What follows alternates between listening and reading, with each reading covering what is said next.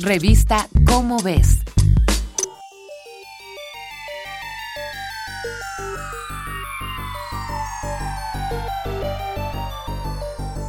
La palabra ciencia se utiliza comúnmente como un estandarte de progreso y por lo tanto de modernidad.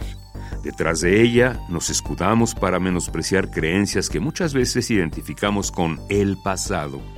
Sin embargo, sería bueno recordar que ni la ciencia ni el conocimiento científico son conceptos precisamente nuevos. La ciencia nació con la filosofía y la filosofía con la civilización misma. Y si bien hay un tipo de publicaciones científicas dedicadas enteramente para los entendidos, para que los expertos se retroalimenten unos a otros, hay otro tipo de publicaciones que buscan todo lo contrario, que el conocimiento esté al alcance de todos. Esto tampoco es nuevo. Es probable que el primer texto de divulgación científica en México se haya publicado en 1681. Así es, cuando este territorio aún era conocido como la Nueva España.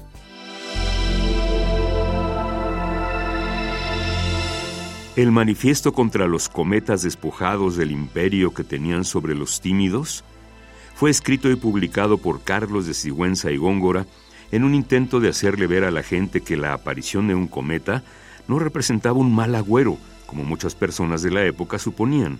Se cuenta que debido a que el manifiesto está dedicado a la virreina María Luisa Manrique de Lara y Gonzaga, condesa de Paredes, el autor tuvo la idea de escribirlo cuando ésta le expresó el miedo que sentía ante la aparición del cometa. Eso significa mucho. No solo que Sigüenza y Góngora escribió para hablarle a la corte misma, sino que la consideraba, y con justa razón, ignorante del conocimiento científico. Y eso no está mal. Finalmente, eso es la divulgación de la ciencia, una labor que le habla a la ignorancia para disminuirla.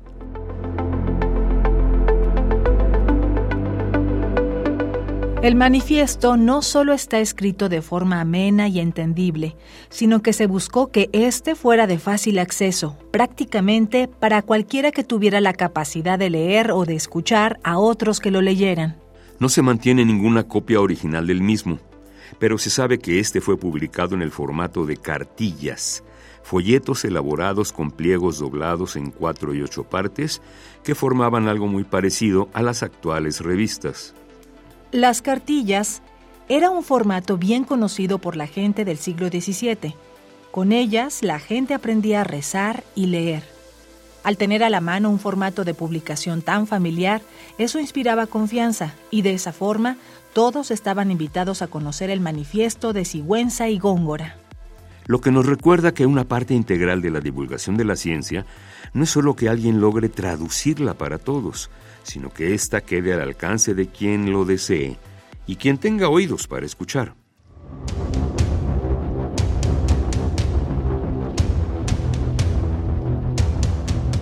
Esta es una coproducción de Radio UNAM y la Dirección General de Divulgación de la Ciencia de la UNAM, basada en el artículo Ciencia para llevar, de la plaza a la casa, escrito por Livia Elena Barajas Mariscal.